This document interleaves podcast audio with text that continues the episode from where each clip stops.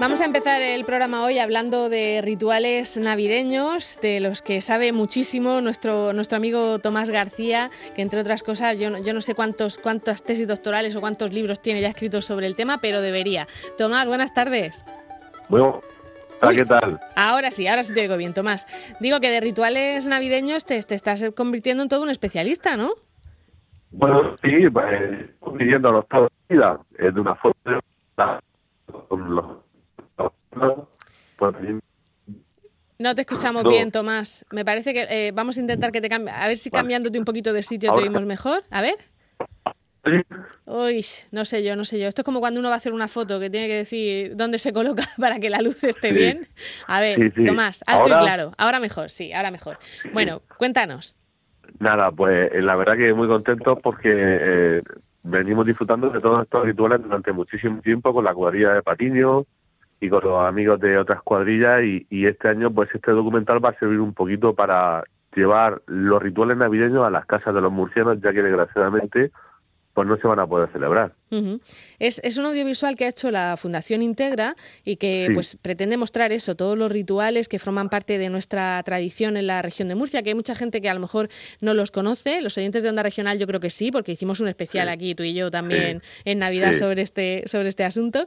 Y, y, cuándo se han grabado? Porque claro, si, si este año no, no se mm. van a poder celebrar, ¿cuándo se hizo, ¿cuándo se hizo toda esta grabación? Bien, pues la, Fundación Integra eh, con la productora ITEN realizaron o se realizaron todas estas grabaciones desde el 7 de diciembre del 2019 al 2 de febrero del 2020. y, y, nada, son todos rituales vivos, es decir, no se ha recreado nada, no se ha, no se ha, no se ha improvisado nada, es decir, todos los rituales conforme iban sucediendo en su día, a su hora, la productora, los profesionales se introducían ritual y sin cortar en ningún momento y sin molestar y sin nada, pues se adentraron y fueron grabando pues el auto de Reyes Magos, en la despierta de los auroros, etcétera, una cosa bastante interesante. Claro, además eh, este año con ese valor, ¿no? De que no lo vamos a poder ver de verdad en, en vivo y en directo.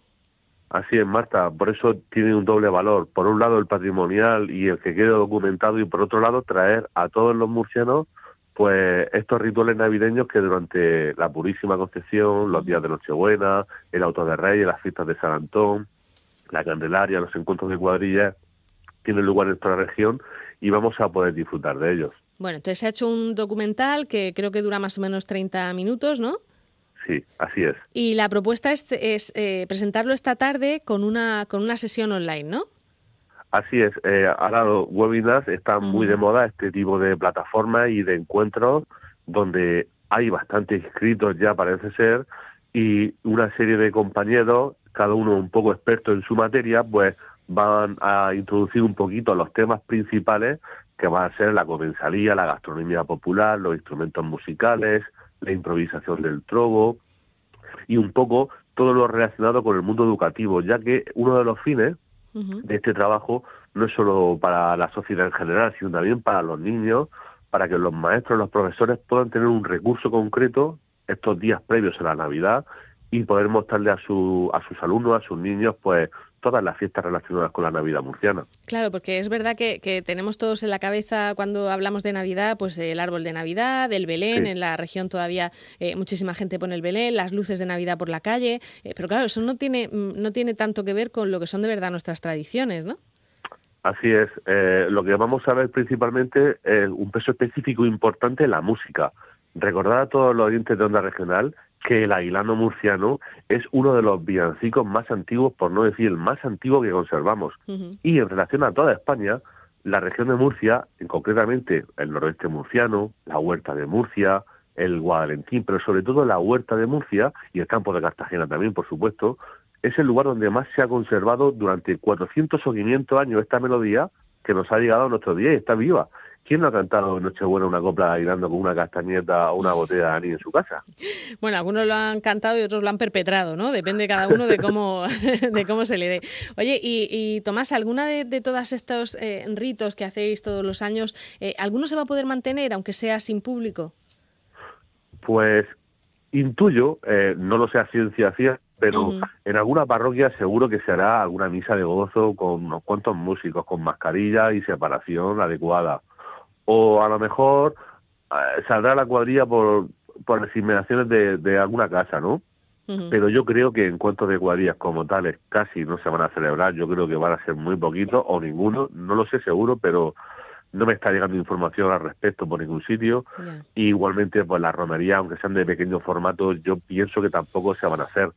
A lo mejor en febrero la Candelaria, en algunos sitios como Lorca, La Hoya, eh, La Torrecilla, o todos estos sitios, pues a lo mejor la situación está un poquito mejor y dan rienda suelta, pero de momento, eh, a fecha de hoy, que siempre ya habríamos hecho el calendario festivo de la Navidad como todos los años, no tenemos notificación de ninguna actividad. Claro, porque, porque es cierto que, la Navidad eh, no solamente es los días justo de Navidad y hasta Reyes. Eh, en vuestro caso, vuestro calendario se prolonga hasta principios de febrero, a lo mejor con un poquito de suerte, ¿no? Algo, algo mejora la situación. Claro, porque siempre hay rituales y acontecimientos religiosos festivos pequeñitos, donde va la gente del entorno, ¿no? Entonces, en una ermita del campo de Lorca o, de, o del campo de Cartagena, donde no hay mucha aglomeración de gente, y si la situación mejora, pues posiblemente se pueda celebrar. Pero todo esto son cábalas que no, no hay información cierta. Eh, no, eh, vamos, y, no la va a haber hasta una semana antes, porque estas cosas hay que ir comprobando las cifras y viendo si, si nos podemos juntar o no. Bueno, prudencia sobre todo, ya, ya lo saben.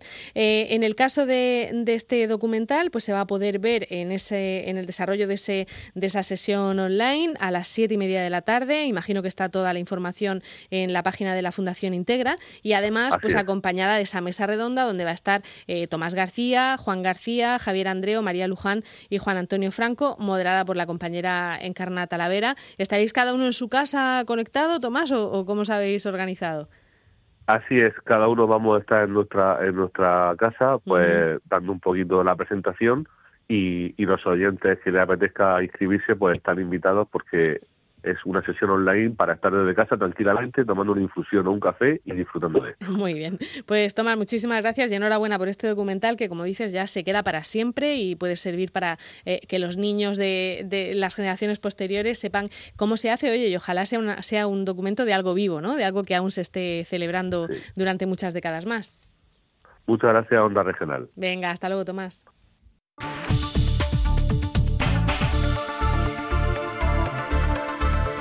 Asómate a El Mirador, cada día con Marta Ferrero.